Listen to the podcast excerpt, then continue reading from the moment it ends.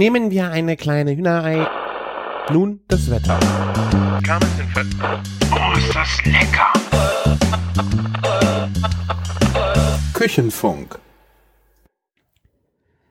Herzlich willkommen zur 209. Folge Küchenfunk. Ich bin der Christian von Küchenjunge.com und wir machen jetzt unsere wirkliche Sommerfolge und zwar mit Fragen von mir an Martin und Martin hat mir natürlich auch ein paar Fragen geschickt. Die kamen heute und äh, ja, fünf Fragen haben wir uns gegenseitig gestellt, ohne im Vorfeld genau zu wissen, um was es geht. Ich habe sie mir auch versucht im Vorfeld nicht so stark anzuschauen, sondern äh, einfach mal mich jetzt auch überraschen zu lassen von den Fragen und sie dann auch dementsprechend spontan beantworten zu können. Und äh, im Anschluss nach meinen Fragen leite ich quasi über an den Martin. Ich hoffe, da kommen heute oder morgen auch die Antworten. Und ja, dann habt ihr am Wochenende eure nächste Folge Küchenfunk auf den Ohren wieder zum gewohnten Sonntagmorgen äh, nach dem Frühstück zum Frühstück oder wenn ihr den Sonntagbraten für mittags äh, in den Ofen schiebt. Aber ich denke, bei den Temperaturen werdet ihr euch wahrscheinlich alle, wie wir auch, einfach am Grill rumtreiben äh, oder auf jeden Fall an der frischen Luft. Und ja, äh, Martin habe ich aus dem Urlaub äh, quasi äh, erwischt, dass er mir die Fragen geschickt hat. Und deswegen habe ich, ich habe das Gefühl, äh, wahrscheinlich sind sie auch ein wenig urlaubsgefärbt. Äh, und dann schauen wir mal rein. Frage Nummer eins. Äh, hier meine Fragen. Wie bereitest du Muscheln zu? Was muss man beachten? Wie gelingen sie immer? Also ich muss jetzt gestehen, äh, ich habe jetzt schon länger keine Muscheln mehr gemacht, äh, obwohl ich sie sehr, sehr gerne esse. Wir hatten am letzte Woche eine sehr schöne Paella, da waren äh, Vongole drauf, also die Venusmuschel.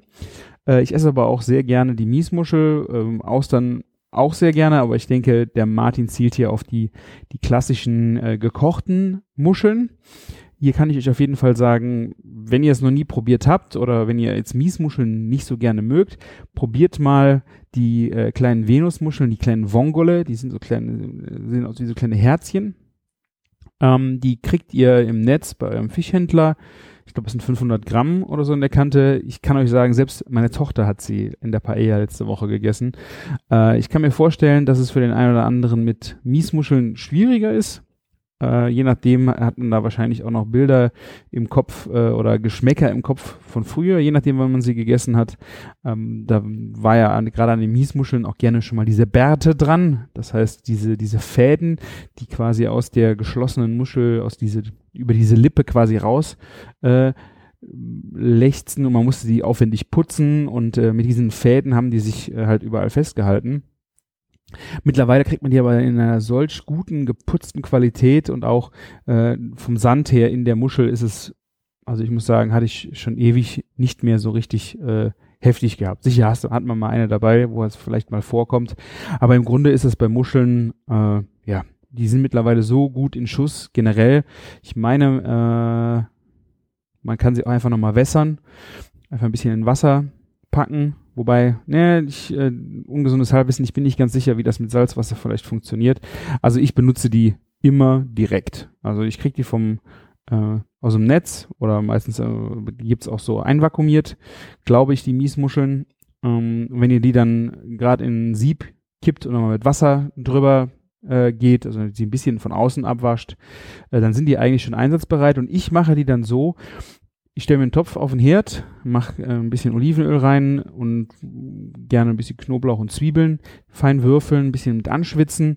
Dann äh, schmeiße ich die Muscheln dazu, rühre das mal kräftig durch äh, und äh, lösche dann, lasse es kurz braten, dass es schön äh, heiß ist und lösche dann mit einem Weißwein ab. Ich glaube, Wasser nehme ich auch gar nicht also mein, ich, mein Ziel ist es natürlich, dass ich neben den Muscheln auch einen sehr schönen Sud kriege, wo ich dann mein Weißbrot rein zoppen kann. Das ist äh, eigentlich mein Liebstes an Muscheln. Und äh, ja, also mit dem Weißwein ablöschen, ordentlich Weißwein ablöschen und dann Deckel drauf, fünf Minuten warten und dann nochmal reinschauen. Also man, die Muscheln gehen halt in dem Wasserdampf auch direkt auf. Also dann, wenn sie aufgehen, äh, sind sie äh, fertig. Äh, was ihr auch noch machen solltet, das habe ich vergessen, gerade wenn ihr die Muscheln äh, in das Sieb kipp, kippt und äh, abbraust, schaut da nach offenen Muscheln. wenn dann die, also Spalt, ein Spalt ist nicht schlimm. Äh, je nachdem kann man da auch mal äh, schauen, ähm, wenn man ein bisschen äh, drauf drückt oder wenn das Wasser drauf ist, öffnen die sich auch schon mal leicht. Aber die Frage, wenn ihr richtig offene oder weiter geöffnete Muscheln habt, die sind schon schlecht. Die müsst ihr auf Seite tun, also einfach mal gerade durchgucken. Ist auch nicht dramatisch. Ansonsten geht's dann, wie gesagt, alle weitestgehend geschlossenen Muscheln kommen dann einfach dann in den Topf und dann brate ich es nur so, also oder gare ich das nur so lange wie unbedingt nötig. Also wenn die Dinger auf sind, sind die für mich, ja, würde ich sagen, äh, dann, dann ess fertig, weil äh, wenn man sie zu lange gart, wird die Konsistenz auch nicht so schön. Das heißt, je kürzer, desto besser und offen müssen sie schon sein. Ja, und dann kommen die vom Herd runter. Je nachdem, habe ich das schon mal gemacht. Ich überlege gerade, ob ich, äh, je nachdem mal an den Sud, auch kann man auch ein bisschen Schuss Sahne oder sowas machen. Ja, das ist einfach schon viel zu lange her, weil diese, äh, dieses sahnige, ich glaube, nee, das mache ich eigentlich nicht. Ich glaube, das kommt wirklich nur diese, die, das, das Wasser aus den Muscheln oder dieser, äh, dieser Mix aus äh, Muschelfond, Wein, Knoblauch, Zwiebeln, äh, der reicht eigentlich schon völlig. Und damit wird's dann serviert.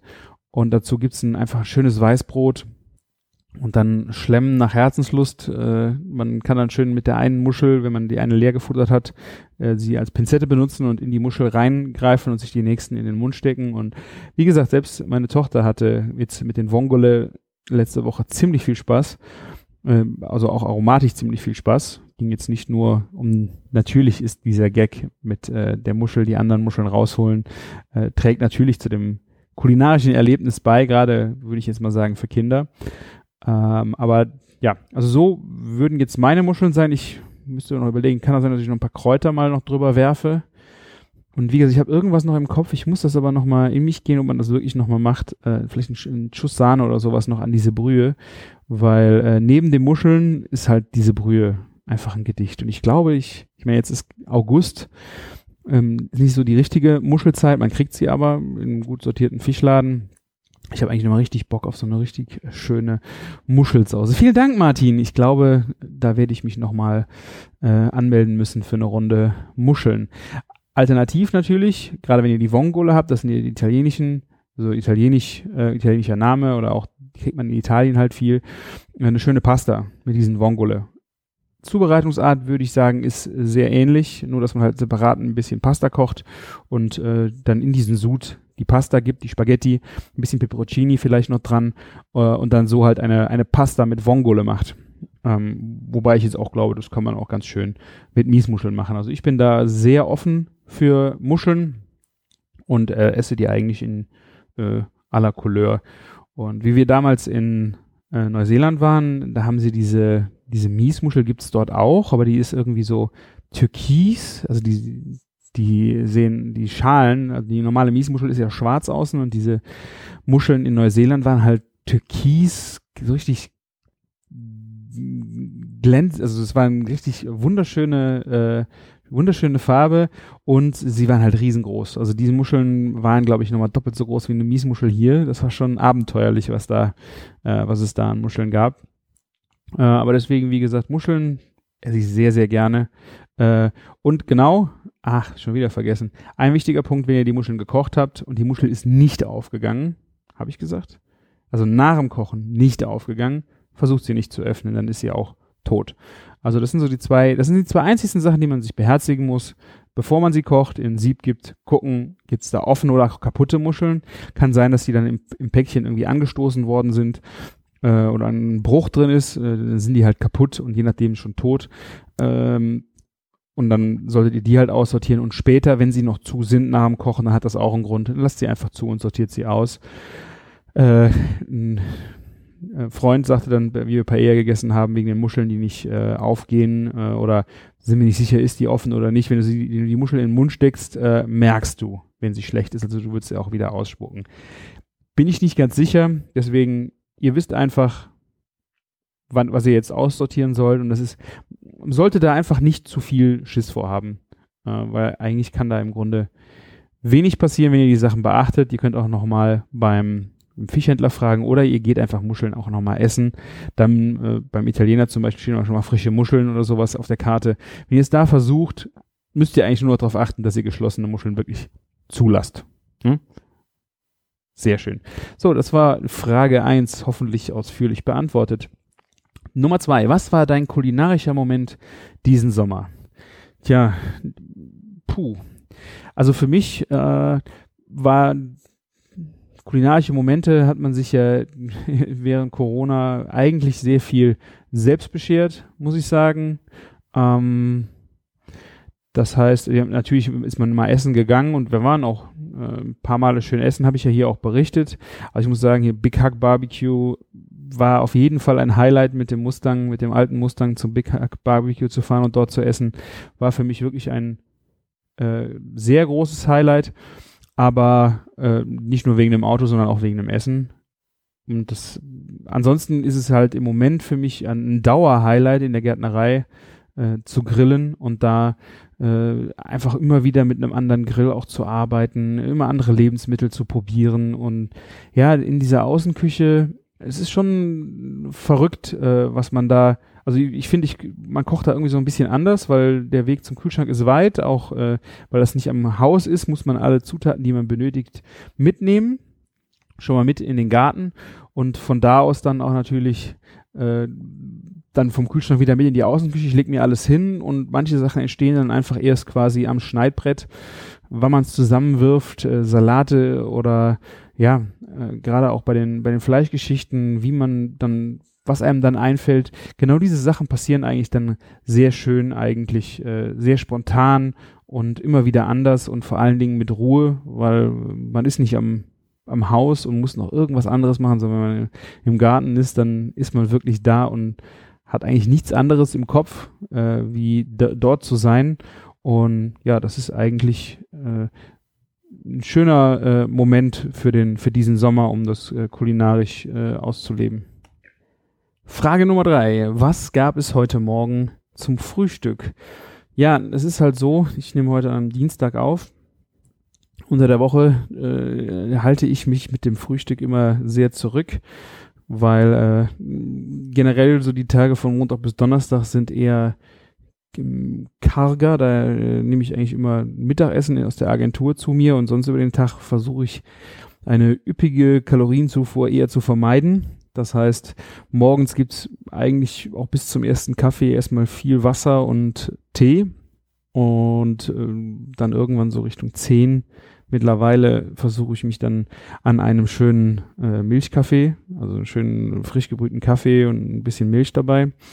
Äh, deswegen ist das mit dem Frühstück gerade mit der Bezug auf heute bisschen schwierig. Aber wenn ich jetzt mal so an das letzte Frühstück denke, das war am Sonntag und Sonntagsfrühstück ist eigentlich immer, finde ich, also Wochenendfrühstück ist dann, dann schon immer was Besonderes. Ich liebe es, die äh, frische Brötchen morgens holen zu gehen, vorher die Kaffeemaschine anzumachen und gerade so der, der, der erste Schluck Kaffee an, an so einem Tag äh, ist einfach der beste. Genau wie der erste Schluck Wein an einem Tag. Das ist einfach ich muss schon sagen, das sind, das sind schon die leckersten äh, Sachen, die einem so auf die Zunge kommen morgens. Äh, oder ja, Wein dann auch gerne mal äh, dann eher abends oder am späten Nachmittag. Äh, und ja, dann gehe ich zum Bäcker und hole äh, frische Brötchen.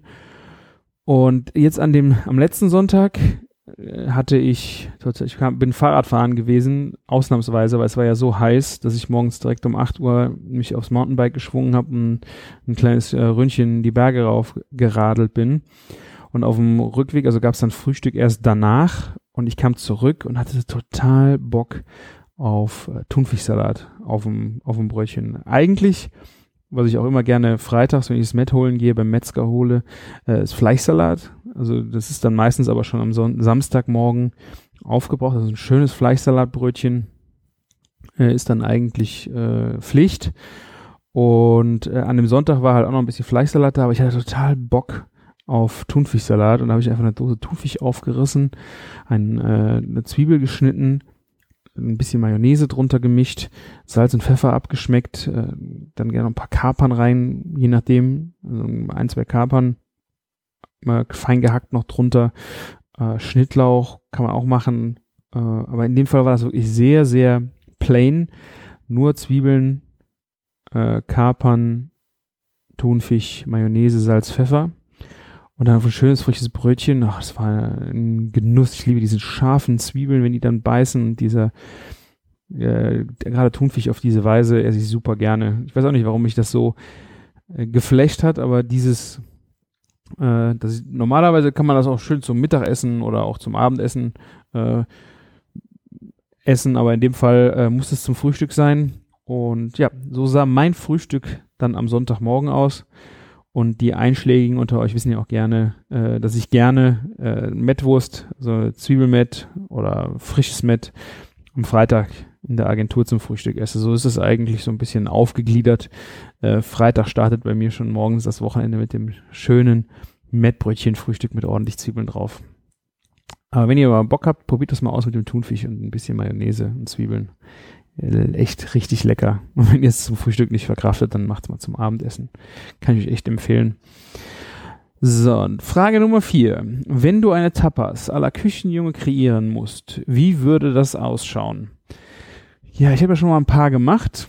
Für mich, also eine, Kü eine Küchenjunge Tapas wäre für mich auf jeden Fall, hatte was mit Blutwurst drauf. Also eine knusprig gebratene, knusprig gebratene Blutwurst äh, müsste da auf jeden Fall irgendwo ein Plätzchen finden. Ansonsten finde ich gerade bei Tapas ist Knoblauch äh, immer Trumpf.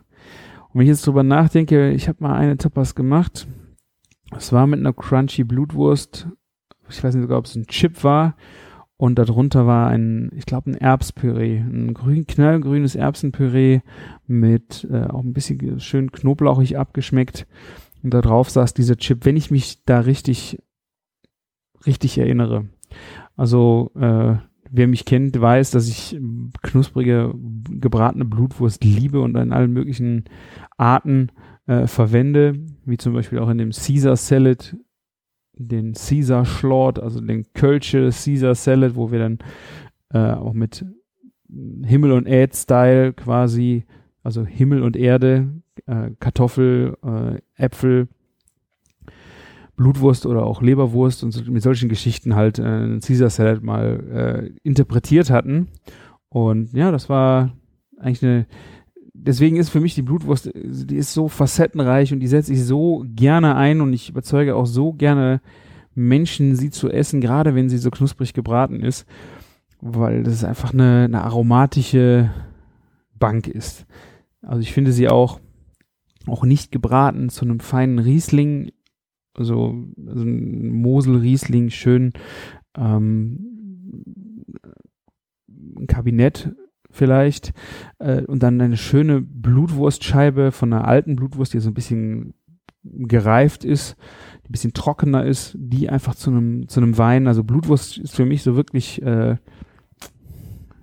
eine Signature-Zutat, wenn man sowas sagen könnte. Deswegen müsste diese Tapa, äh, der Tapa, die Tapas auf jeden Fall Blutwurst enthalten. Und wenn ich jetzt noch drüber nachdenke, was könnte man noch Schönes machen? Äh, also natürlich die äh, Morcilla ist, ich weiß nicht, ob es in Spanien auch so heißt. Ich habe das mal Morcilla äh, aus einer brasilianischen, das ist ein, äh, ein Hotdog äh, mit Morcilla. Das ist, glaube ich, eine, eine brasilianische Geschichte oder argentinische. Ich bin nicht ganz sicher, südamerikanisch auf jeden Fall. Äh, da habe ich auch schon mal damit rum äh, experimentiert Richtung Hotdog und äh, deswegen weiß ich, ich denke, in Spanien gibt es ja die Blutwürste ja auch noch mit äh, Rosinen zum Beispiel drin und sowas. Die machen auch ganz verrückte Sachen mit Blutwurst. Deswegen würde ich jetzt mal sagen, es ist nicht so weit weg äh, für einen Tapas äh, in Spanien. Und natürlich da geht's Apfel-Zwiebel-Geschichten nah, nur manchmal sind mir die dann schon ein bisschen zu, zu plump, weil es einfach schon zu klassisch ist. Pa es passt natürlich wie die Faust aufs Auge. Ich will nicht sagen, dass das nicht äh, funktioniert. Äh, es hat eine totale Daseinsberechtigung. Nur auch da versuche ich dann immer noch so ein bisschen einen kleinen Aha-Moment äh, zu bringen. Deswegen würde ich an der Stelle sagen, irgendwas mit knallgrünen Erbspüree gebratene Blutwurst, vielleicht noch ein bisschen Zwiebel, Schmorzwiebel dran oder sowas, maximal noch. Äh, könnte ich mir jetzt sehr gut vorstellen. Also so sehen meine, äh, meine Tapas aus. Frage Nummer 5. Wenn es einen Impfstoff für Corona, wenn ein Impfstoff für Corona gefunden wird, wo würdest du direkt gerne hinreisen? Tja, also ich würde sagen, nochmal hinreisen, ähm, würde ich auf jeden Fall sehr gerne nach San Sebastian. Das war, ich meine, das hört ihr jetzt wahrscheinlich, kommt es euch schon blutend aus den Ohren raus, wie geil San Sebastian war. Gerade was wir da kulinarisch erlebt haben, war unglaublich. Deswegen äh, San Sebastian würde auf jeden Fall äh, aus, auf meiner Liste stehen. Wir hatten äh, auch eigentlich vor, dieses Jahr nochmal nach Sizilien zu fahren, Freunde besuchen. Das war aber auch ganz locker erst für den Herbst geplant. Ich denke mal, wird dieses Jahr leider nix. Äh, aber auch kulinarisch Sizilien ist ein wunderschönes Fleckchen. Also wir haben da äh, einmal Urlaub gemacht vor, oh, ist auch schon Jahre her. Und das war wirklich eine in Taormina. Und äh, gerade wenn man dann Bekannte da hat, mit denen man dann mal essen geht, äh, wirklich eine, eine wunderbare Küche, die einfach so schön zum einen durch das Meer geprägt ist, also Fisch, und auf der anderen Seite halt auch durch die, die Arm, Armut, die es früher dort gab, so recht, also auf italienische Küche ja eh sehr einfach und Zutaten fokussiert, also dass es mit wenig Zutaten in bester Qualität dann halt äh, unglaubliche Gerichte gemacht werden können. Und ähm, ich erinnere mich da nur an eine Pasta mit einem Pistazienpulver.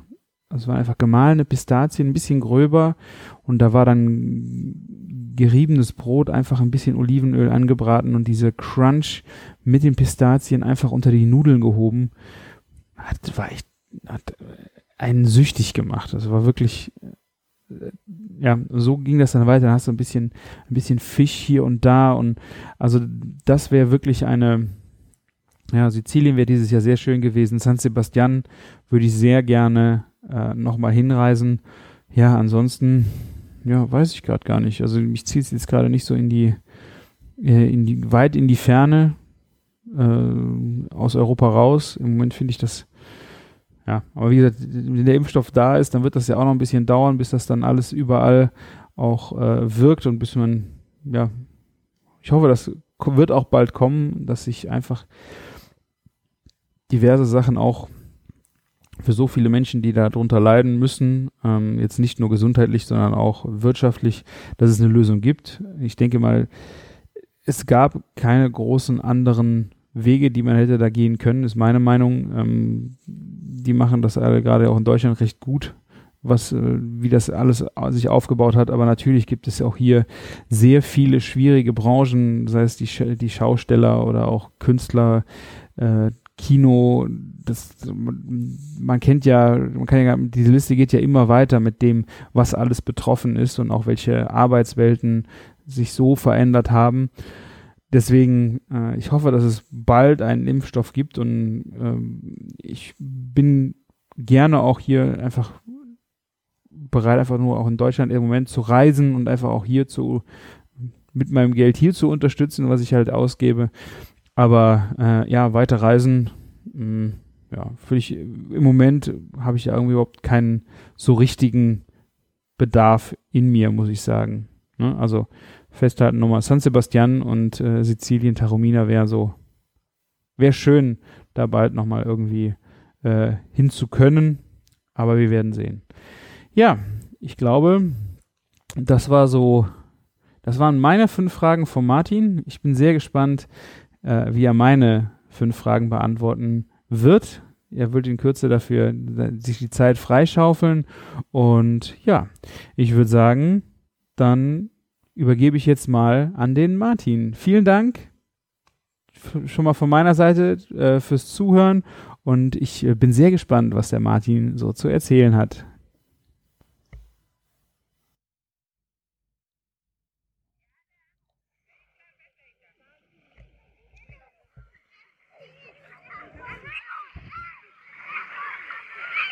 Hey Chris, ja. Ah, die fünf Fragen. Oh ja. Ja, du kennst das hier im Urlaub. Ja, die Kinder hier am Strand. Bisschen entspannen. Ja, ich mach die fünf Fragen schon fertig. Ist klar. Ich mache ja immer einen Radlauf, ne?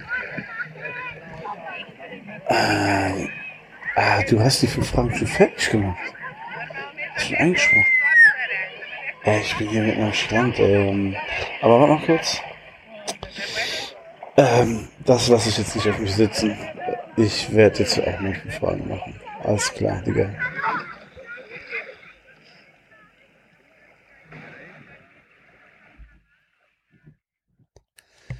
Ja, herzlich willkommen zum zweiten Part dieses Podcasts. Ähm, längst überfällig.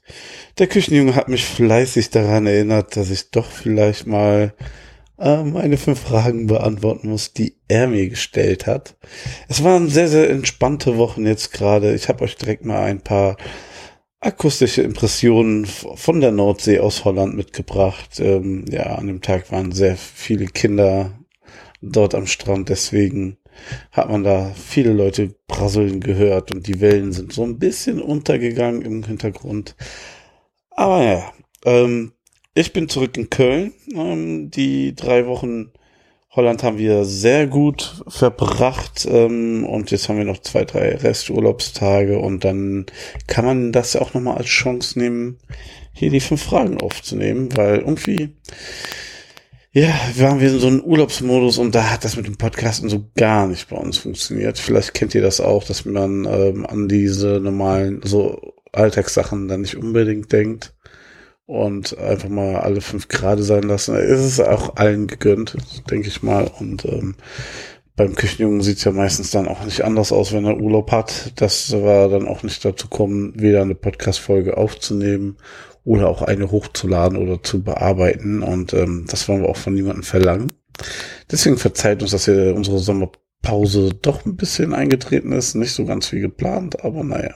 Ich bin auch sehr gespannt, wie der Küchenjunge unsere, meine fünf Fragen beantwortet hat. Ähm, darüber reden wir dann in der nächsten Folge mal im Detail.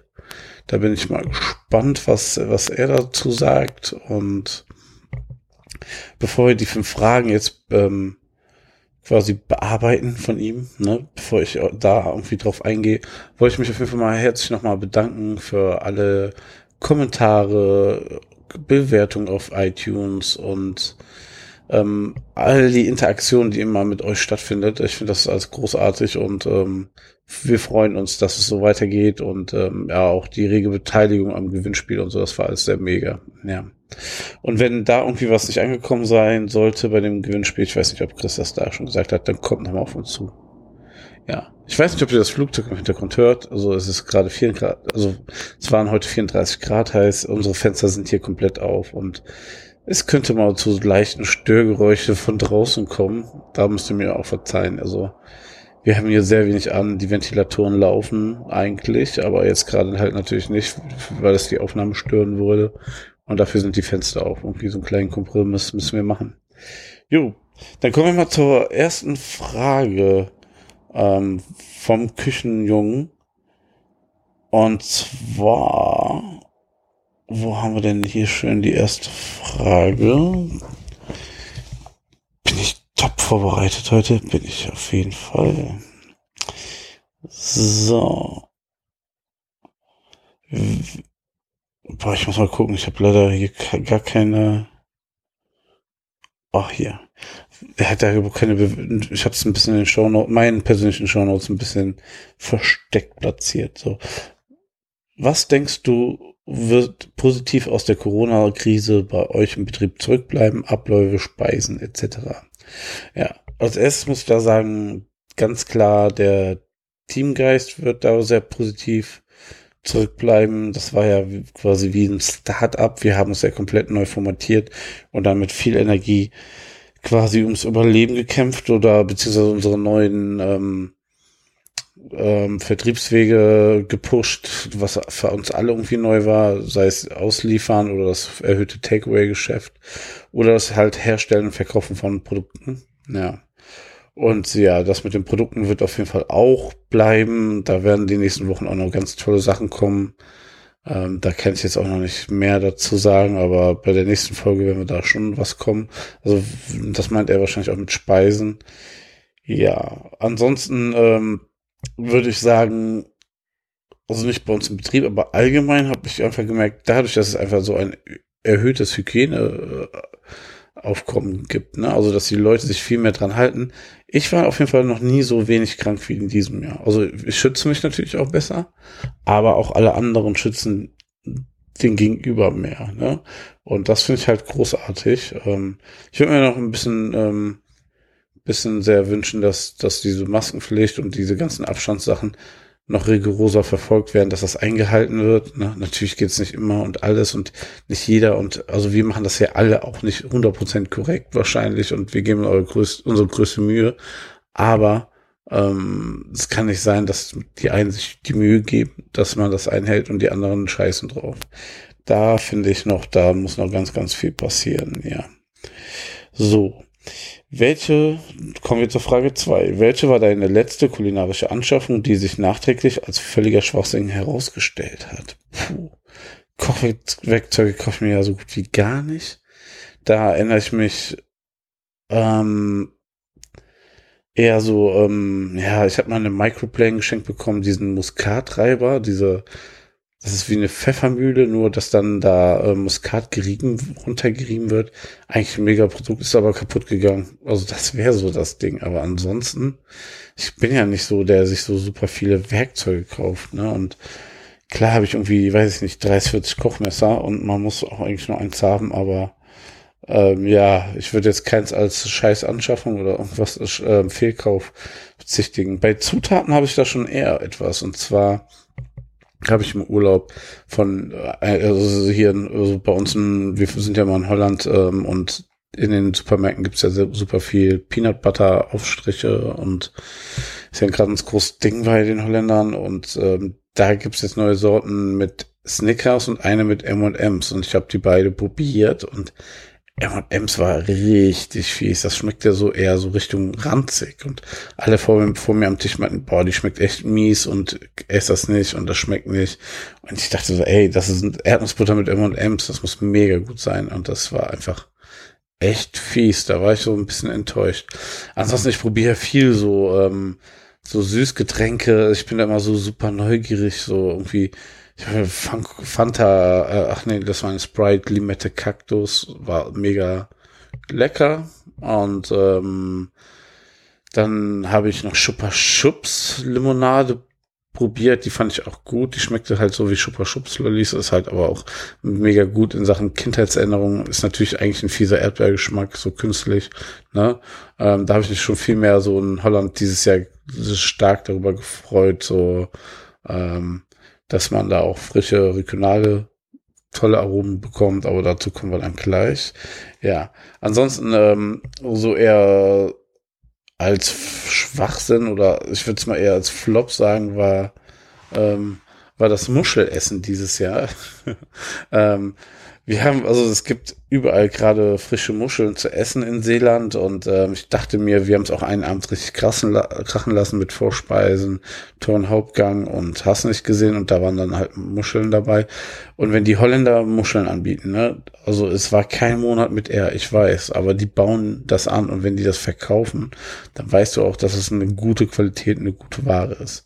Ja, dann gab's halt in der Vorspeise ähm, ähm, so Muscheln ähm, mit so Chorizo und Aioli und all sowas, ne? Also so, so normale Miesmuscheln, die habe ich mit meinem Sohn geteilt. Es war einfach mega lecker. War ein echt tolles Erlebnis, das zu essen. Ja, und ähm, als Hauptgang gab es dann Wolfsbarsch und äh, so ging das dann halt weiter. War echt ein toller Abend. Und ähm, ja, das war irgendwie gefühlt das erste Mal, wo ich dann so, boah, wann habe ich das letzte Mal nicht von Alkohol gebrochen. Das ist bestimmt schon 15 Jahre her oder sowas. Dann habe ich immer schön das ähm, Porzellan über die ganze, halbe Nacht lang ähm, geküsst. Und ähm, ja, das war dann meine mein großer Flop, weil dann isst man mal wieder sowas wie Muscheln. Ne? Und dann passiert sowas. Es war garantiert unabhängig von den Muscheln. Also, weil mein Sohn hat das ja alles auch gegessen und hätte keinerlei Probleme. Und ähm, ja, aber mein Kopf ist das jetzt wieder festgewachsen mit dem Muschel, mit dem Fisch und ja, ganz blöd. Vielleicht ist das auch ein Ding, was ich nicht vertrage, aber das ist mal wieder ein Paradebeispiel dafür, dass ähm, wir haben es ja auch manchmal bei uns im Laden, dass sich Leute beschweren. Ich habe tierischen Durchfall. Ich habe das und das bekommen von eurem Essen. Ne? Bei uns essen das vier, fünf, sechshundert Leute am Tag. Ne? Und wenn einer sagt, er hat das bekommen, ne? wir machen das ja täglich alles frisch, dann ist es sehr unwahrscheinlich, dass er das von uns hat, sondern sich irgendwie anders auch eingefangen hat. Ja, cool natürlich, dass ich dieses Thema genau dann erzähle, ähm, wo ich bei der vorherigen Frage gesagt habe, ich war selten so wenig krank wie dieses Jahr, aber es ist wirklich so. jo, ähm, kommen wir zur nächsten Frage. Welche Speisen, Lebensmittel hat dich positiv überrascht oder geflasht? Ähm, ja, ähm, geflasht oder überrascht hat mich eigentlich nichts. Das hört sich ein bisschen blöd an, aber ist halt so. Ähm, ich finde, ähm, was ich toll finde, ist immer mehr ähm, so, wenn, wenn man Sachen entdeckt, die man regional kaufen kann, die mega Saison hatten. Wir hatten zum Beispiel Kirschen vom Kirschbauer gekauft, ähm, Ziegenkäse von so einem Ziegenkäsehof und ähm, alles ganz toll auf den Punkt gereifte Sachen und oder in eine, eine ab, richtig abgefahren leckere Melone hier von einem Bauern, ne? also hier in Nordholland, also hier in Nordholland, sag ich schon, im Südholland ähm, wächst halt alles sehr, ähm, zwar auf den ähm, Gewächshäusern, aber dann, ähm, die haben in letzter Zeit ja sehr, sehr viel Sonne gesehen und ähm, haben echt richtig gutes Aroma, ne? also wie man das aus dem Supermarkt bei uns nicht kennt. Und die Kirschen, die waren einfach nur mit Netzen geschützt äh, bei dem Hof und ähm, die haben das dann verkauft, war auch nicht so teuer, also in der Relation sechs Euro, glaube ich, ein Kilo, aber die waren so tiefschwarz, richtig groß und es war einfach nur abgefahren lecker. Das war, also, es war keine Überraschung und geflasht hat's mich jetzt auch nicht, aber ich, vielleicht war ich so ein bisschen hyped, weil das einfach ähm, toll ist, einfach so viele verschiedene Sachen sich gerade zu der Zeit jetzt zu kaufen. Ja. Ja, ähm, kommen wir zur nächsten Frage. Welches dein aktuelles Lieblingsgetränk im Urlaub? Ja, also unser Standard-Lieblingsgetränk ist ja eigentlich immer das Radler. In Holland ist es ja so ein ein Riesending inzwischen. Amstel-Radler trinkt man super oft. Aber ähm, was sich hier immer mehr durchsetzt, ist auch noch das Amstel-Radler 00. Das heißt dann halt auch nicht alkoholfrei oder so. Die alkoholfreien Radler heißen immer 00 und ähm, kriegt man immer mehr zu sehen. Es gibt sogar ähm, einen Laden, wo wir gesehen haben, dass sie gar nicht mehr Amstel Radler haben, sondern nur noch Ra Amstel Radler 00. Soweit geht das schon. Und das ist immer sehr, sehr erfrischend, wirkt auch so ein bisschen isotonisch. Wenn wir, also ich trinke es dann halt, wenn wir zum Strand fahren, erstmal ohne Alkohol und sp später dann mal mit. Und das reicht dann auch meistens am Abend. Ich muss mir ja nicht die Birne zulöten, damit ich Spaß haben kann. Aber ähm, ja, das ist so unser Standard. Meistens auch von der Firma Amstel. Und ähm, dann gibt's noch dieses Liefmanns On the Rocks. Das ist so ein ähm, Kirschbier also es ist, also es ist schon mit Kirschsirup hergestellt. Also ursprünglich macht man das eigentlich äh, mit ähm, vollreifen Kirschen, aber das ist halt so eher die günstige Variante. Kostet ein Sixpack, glaube ich. Ne, vier Flaschen sind das sechs, sieben Euro. Und das kann man super gut als Aperitif ähm, auf Eis dann halt ähm, anbieten. Und unsere Gäste, wir hatten oft Besuch ähm, im Urlaub, ähm, mochten das auch sehr gerne. Ja, einfach auf Eis, so ein Bier, so ein Kirschbier ist auch eine sehr, sehr erfrischende Sache. Habe ich bestimmt auch schon mal hier in dem Podcast erzählt. Ansonsten ähm, ein, eines unserer kulinarischen Highlights in Sachen Getränk war definitiv die, der neue Gin Tonic, den wir ähm, am Start hatten. Und zwar hat uns der gute liebe Christian Linzen noch vorher, bei dem habe ich eben halt den ähm, Seven Hills Gin ähm, bestellt aus Italien und ähm, ja, der, also der, der, der brilliert, der, der, der, wie soll man das sagen? Ist schon schwierig, weil der, der Gin ist nicht so einfach eine klare Keule in die Richtung oder Geschmacksrichtung in eine Sache, sondern der hat sehr viele Aromatiken und ähm, dementsprechend passt er auch zu ganz vielen Tonic Watern, was den ganz besonders macht. Ähm, die Flasche sieht so ein bisschen klassisch aus. Wir haben gesagt, es könnte auch ein Krapper sein. Also da sieht man so diese italienische DNA ganz deutlich. Sehr, sehr elegante, sehr edle, schicke Flasche. So also auch irgendwie in der Gin-Szene so in der Richtung auch noch nie gesehen. Und ja, eben halt das ähm, ähm, ja, wie soll man sagen, ähm, das Etikett ist so naturfarben etwas und mit einem Bordeaux-Rot und ja, ähm, aromatisch ähm, geht es ein bisschen in die Wacholder-Richtung natürlich, also, aber es hat auch Sellerie und ähm, wir haben dann einen Tonic Water gefunden und zwar Fentimans Valencia Orange. Das, das hat sehr, sehr, sehr gut harmoniert dazu. Es hat aber auch ein ganz normales Thomas Henry oder Schweppes dazu funktioniert. Das war so unser Highlight ähm, Gin Tonic, den wir hatten. Ja, auch echt geile Gin, andere Gins dabei gehabt. Wir hatten hier den ähm, Gin de Cologne dabei in rosa und in normal, also den weißen und ähm, ja, die, die, die sind ja eh immer gesetzt Bombe und ja, den Illusion Gin haben wir auch dabei gehabt, der sich dann so färbt, wenn man das Tonicwasser reinpackt. Ähm, auch eine sehr, sehr gute Qualität und guter Geschmack. Das sind unsere Gins gewesen. Ähm, kann man alles sehr gut empfehlen. Ich guck mal, dass ich noch ein paar Links den Küchenjungen dazu packe, dass ihr dann auch am Ende noch vielleicht nochmal nachschauen könnt. Ja, und dann kam noch die Frage, was sind die bisherigen kulinarischen Highlights deines Urlaubes? Also Getränke haben wir jetzt ein bisschen vorweggenommen. Was hattest du besonders auf dem Grill? Das sind natürlich eigentlich zwei Fragen, aber der Küchenjunge weiß ja, dass ich eigentlich nur im Urlaub wie ein bekloppter grille. Ähm, ich habe ja keinen Balkon oder Terrasse Hause und dann hole ich das da wie verrückt nach. Ähm, aber wir waren natürlich auch essen. Ich habe von dem Wurstbarsch erzählt und ähm, die Muscheln, das war natürlich super. Wir waren Pfannekuchenhaus, ähm, kann man nie verkehrt machen in Holland. Ja, und äh, so sonst richtig essen gehen waren wir nicht, aber wir haben super, super viel Fleisch und ähm, Sachen mit aus Deutschland gebracht, weil gerade Fleisch einkaufen ist immer ein bisschen schwierig. Inzwischen habe ich auch eine tolle Quelle entdeckt, aber dazu erzähle ich dann mehr, wenn es soweit ist. Aber ähm, ich habe vor allen Dingen bei der Schwarzwälder.com, also jetzt kommt ein bisschen Werbung, habe ich ein bisschen was bestellt zum Essen und ähm, was mir da besonders in Erinnerung geblieben ist, ist das Kräuterschwein, das Dry-Aged Kräuterschwein, was die haben.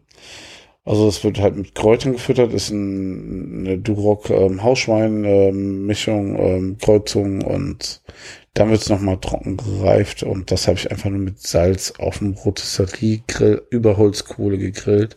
Es waren Kotelettstück, 1,4 Kilo schwer und ähm, dadurch, dass es schon Tri-Age war, ich habe die Kruste nur vier, fünf Stunden mit Salz belegt, aber ich glaube, man muss es nicht mal, ey, also, die wurde direkt so kross so, und ähm, dann habe ich es halt gegart, so 68 Grad Kerntemperatur reicht ja da vollkommen aus. Das war, also es war wirklich nur das reine Schwein, dry-aged, mit ein bisschen Salz und das war unfassbar gut. Das war auf jeden Fall kulinarisch gesehen das absolute Highlight. Wir haben super viel sonst Rindsteaks gemacht. Wir hatten auch hier von ähm, der Schwarzwälder noch das, ähm, ähm, boah, wie heißt es denn nochmal? Das Skirt Steak dabei. Das ist ein toller Cut, wo man auch wieder sieht, ne? Also sehr, sehr aromatisch, sehr tollen Fleischeigengeschmack. Ähnlich wie so von der Stärke, würde ich schon fast sagen, wie beim Nierenzapfen oder sowas. Ah, kommt sonst normalerweise ins Hackfleisch, ne? Und ähm, ich stehe ja eh auf so Second Cuts. Das war auch toll. Ähm, ansonsten haben wir ein bisschen rumexperimentiert. Wir haben mal ein Steak ähm, mit Panko paniert und dann in der Fritteuse frittiert. So ein ganz, also wirklich so ein zwei Finger dickes Steak. Ähm, wir haben eins normal frittiert in der Fritteuse. Es war beides super. Also wir haben ja auch richtig geile Gewürze drauf gemacht. Wir haben einmal den Ankerkraut Dalmatina Rub, auch hier wieder Werbung, sorry. Und den Ankerkraut ähm, Meat Junkie Rub drauf gemacht und das war echt grandios. Also gerade also mit dem Panko hatte das wie so ein Wiener Schnitzel von der von Geschmack. Konsistenz war aber butterweich, weil das Steak einfach eine sehr gute Qualität hatte. Und ähm, es war halt ein bisschen vom Geschmack ein bisschen kräftiger wie so ein Kalbsschnitzel und es war echt mega. Also wenn man da noch, noch ein bisschen Zitrone drauf macht und ja, da steht ja der kulinarischen Genuss in keinster Weise irgendwas ähm, im Wege. Ähm, gegrillt klassisch mag ich es natürlich noch ein bisschen lieber, muss ich dazu sagen. Ne, aber ähm, ist mal eine Sache, die man machen kann, absolut, ja. Dann ähm, kulinarisches Highlight waren Label Rouge Hähnchen, die wir gemacht haben. Ähm, wir machen, ich, ich lege die mal in Brine ein und grill die dann auch auf dem Rotisserie über Holzkohle. Da habe ich ja auch für meinen Grill extra eine ganz tolle Rotisserie gekauft, damit ich auf Holzkohle grillen kann. Und das ähm, ja, ist für mich der beste Weg, ähm, Hähnchen zuzubereiten. Haben wir ja schon ganz oft hier im Podcast gesagt. Der Sven Menke hat ja damit so ein bisschen angefangen ne, und uns davon erzählt. Und ganz ehrlich, da braucht ihr keinen Rob oder irgendwas. Einfach nur ein, super Brine ne, ähm, machen, über Nacht einlegen und dann grillen. Und das ist schon mega. Ja, dann haben wir, ähm, was auch richtig cool war, ein Picanha ähm, gesmoked und ähm, Scheiben geschnitten und dann schön, ähm, also einen Saft haben wir aufgefangen und dann haben wir schön ähm, Tacos gemacht und dieses fettige, dieser fettige Saft, der da rauskam, da war ja viel Fett dran, den haben wir dann genommen und darin die, die Tacofladen gebraten auf einer Plancha. Und am Anfang verdammt, also die Flüssigkeit zieht erst in diesen Tacofladen und dann bleibt ja das Fett und dann darauf brät dann quasi der Fladen und dann wird es halt umgedreht und dann wirft das Teil auch irgendwann Blasen. Das schmeckt halt wie ein noch frisch gebackener ähm, äh, Taco. Aber eben halt durch diesen Bratensaft hat es nochmal einen ganz anderen Geschmack. Die Konsistenz ist ähnlich einfach wie ein industriell gefertigter, aber als wenn der eben halt durch Bratensaft halt nochmal aromatisiert wurde. Ja, und dann eben halt, also ich sag mal, das Typische kommt da rein, kam rein, Guacamole, Bohnen, ähm, eben halt das Picanha, Tomatensalzer, viel Koriander und dann Limettensaft und es war einfach ein mega Taco. So, ich würde mal sagen, das war der authentischste Taco, den ich bis jetzt zubereitet habe. Ne? Und ähm, ja, ähm, das war dann im Rahmen der Bernhard äh, ähm, AF Challenge oder RF Challenge, beziehungsweise Abstauben AF. Ja, wo ich nicht gewonnen habe, aber auch nicht schlimm. Und ähm, was noch ein cooler Gag war, ich weiß nicht, ob ihr es auf Instagram gesehen habt. Ich habe aus Wert des echten Taco ähm, Shells gemacht. Also ich habe die auf einer Grillplanscher gelegt, die war auf nur niedriger Hitze, so einfach fünf Wert des Echten in so einem Kreis schmelzen lassen. Dann waren die einfach wie ein Karamell so kreisrund geschmolzen, alle fünf zusammen. Dann habe ich die Grillplatte ausgemacht, dann härteten die langsam aus und wo ich gemerkt habe, die kann ich jetzt biegen, die sind aber nicht mehr so weich, dass die ineinander fallen würden, habe ich die dann einfach zu so, so wie ein Taco, Hardshell-Taco geformt. Dann haben wir Poffertiers reingemacht, ein bisschen Fla und Früchte und dann hat man quasi so den, den holländischen Taco ähm, gemacht, was sehr geil ankam. Also das Geile ist halt beim Wert des Echten. Kennt ihr diese Bonbons, die kann man ja nochmal lutschen und das ist wie so ein Crunch. Ne, das zersplittert so im Mund und dann schmilzt das auf der Zunge.